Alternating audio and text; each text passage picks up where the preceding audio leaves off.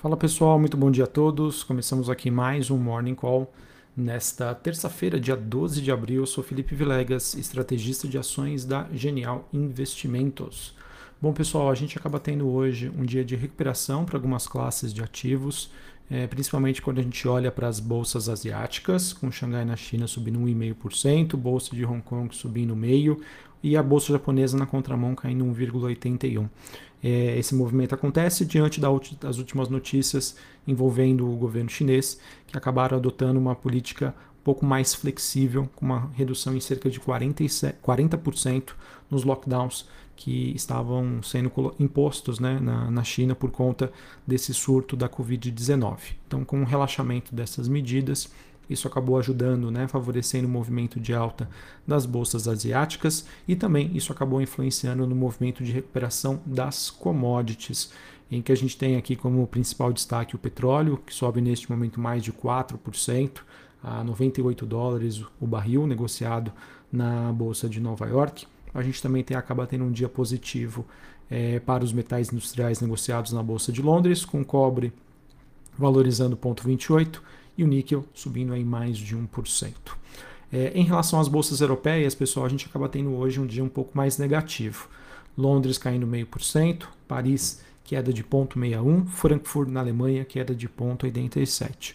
Esse, esse dia um pouco mais negativo, pessoal, na minha opinião, acontece com o mercado já se preparando para os dados de inflação que serão divulgados hoje nos Estados Unidos às nove e meia da manhã, é, e também é, depois da divulgação de alguns dados por lá que mostram realmente uma situação bastante frágil para a Europa. Né? A Europa que está sendo impactada por conta do conflito entre Rússia e Ucrânia é, e por todas as questões que envolvem né, a confiança das pessoas como consumidor, do investidor e também pela divulgação dos índices inflacionários na Alemanha, o número divulgado o mais alto desde 1962. Quando a gente olha para os futuros norte-americanos, a gente tem um dia levemente positivo, o S&P subindo 0,10, Dow Jones alta de 0,05 e a bolsa de Nasdaq, né, a bolsa de tecnologia, alta de 0,26. Importante dizer né, que eu acredito que o mercado hoje né, acaba tendo um dia de realização, ou seja, uma movimentação positiva depois de uma queda forte que aconteceu ontem, mas obviamente que o que vai direcionar o rumo dos mercados deve ser hoje a divulgação dos dados de inflação, CPI que acontece às 9h30 da manhã. Lembrando, a expectativa média do mercado é para uma inflação referente ao mês de março, na comparação mensal, de 1,2% e na comparação anual de 8,4%. Inclusive, queria trazer aqui para vocês que a Casa Branca ela emitiu um recado e disse que sim, está esperando uma inflação extraordinária bem acima das expectativas. Então, acredito que por conta desse movimento é, a gente acaba tendo é, esse o dia de ontem, né, que foi um dia de queda forte, mas hoje aí o mercado em compasso de espera da divulgação desse número e principalmente da questão qualitativa. Se a gente for abrir né, os números da inflação nos Estados Unidos, é uma inflação que está espalhada. Produtos, serviços, né, diversos setores ali que estão sendo impactados por tudo isso que o mundo vem, é, vem vivenciando aí no, nos últimos tempos a questão agora mais recente né, dos, das quarentenas na China por conta de Covid, o conflito entre Rússia e Ucrânia, e quando a gente estende um pouquinho o prazo, tudo que foi feito né, e tudo que a gente teve como consequência em relação à pandemia da Covid-19. Tá? Então, enfim, pessoal, acho que hoje é um dia bastante importante, um dia em que o mercado aí vai receber esses dados de inflação e fazer a sua reprecificação em relação ao que pode, né, ao que o Fed deve fazer em termos de política monetária para contornar essa situação. E claro, né, é, a necessidade, né, ou a magnitude, como isso vem acontecendo, é, pode interferir diretamente nas expectativas sobre o desempenho da economia global em 2022. Tá? Como consequência né, do mercado se preparando para esse evento, a gente tem hoje mais um dia de abertura das curvas de juros nos Estados Unidos, ou seja, o mercado precificando cada vez taxas maiores, mais altas, um ciclo cada vez maior. E é aquilo, pessoal, que acontece hoje, né, se a gente for comparar a velocidade, a maneira com que aconteceu no passado, sempre que isso aconteceu, ele acabou antecedendo aí um período mais turbulento sobre expectativas sobre entrega de crescimento econômico.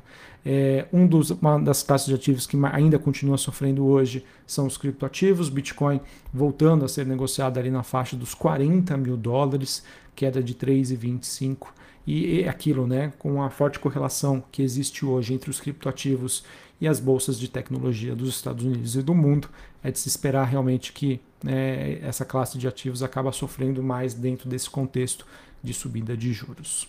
É, bom, pessoal, aqui para o Brasil, acho que a principal questão é que nós temos foram as repercussões ontem da, da fala do Campos Neto, presidente do Banco Central, sobre o dado de inflação que foi divulgado na semana passada, que realmente foi um dado que acabou surpreendendo e que fez com que o mercado reprecificasse a trajetória de juros aqui no Brasil.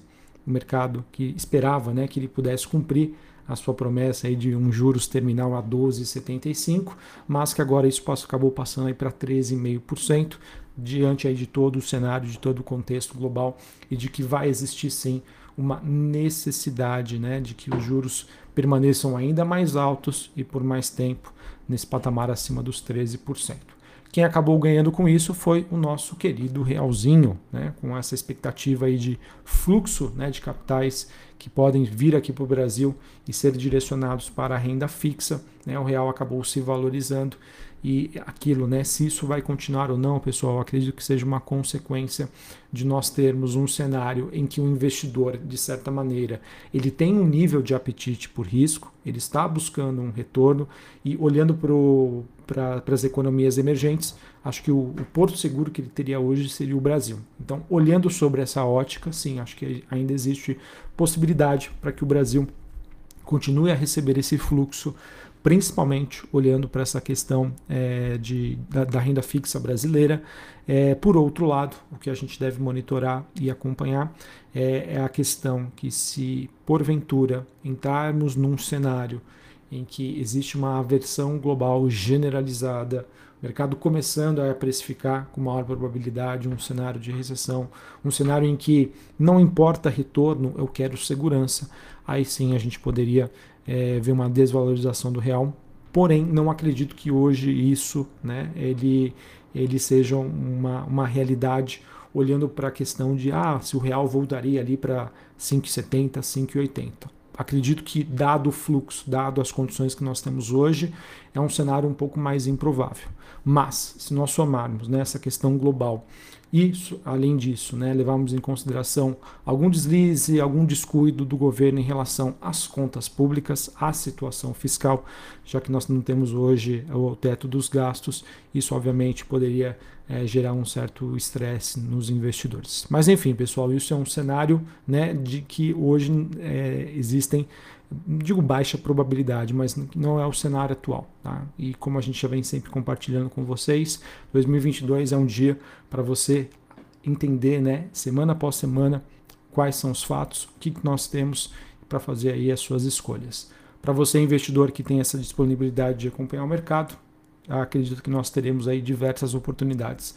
Por outro lado, para você investidor que não quer participar disso, dessa loucura, a gente tem aí a, a renda fixa que agora né, pode gerar um retorno ainda maior com taxas acima de 13%, ou seja, acima de 1% ao mês de retorno sem dor de cabeça nenhuma.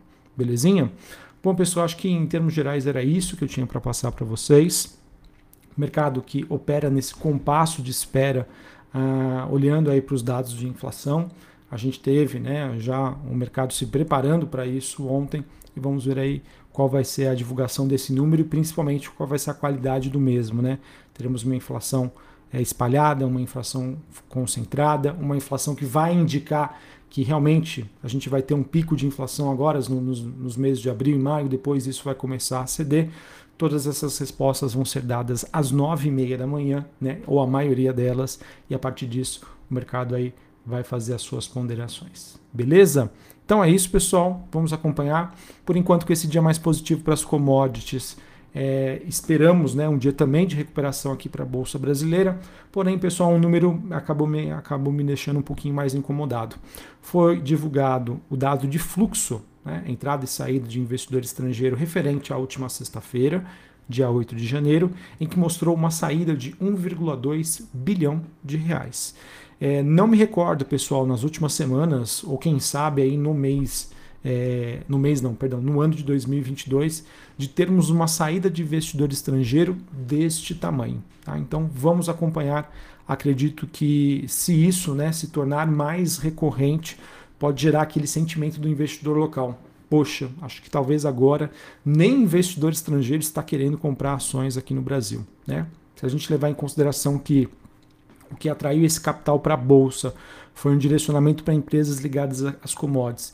E agora a gente tem esse cenário em que o mundo começa a precificar uma recessão e que ao mesmo tempo o mundo nunca esteve tão posicionado em commodities como estava no mês de março, pode gerar aí uma possibilidade então de realização de lucros, conforme a gente já vinha comentando e fazendo os alertas aqui para vocês, tá? Então, enfim, olhando somente para as movimentações hoje das classes de ativos, esperamos um dia sim de recuperação para a bolsa brasileira, mas vamos ficar de olho nesse dado de fluxo se vai ou não assustar o investidor local.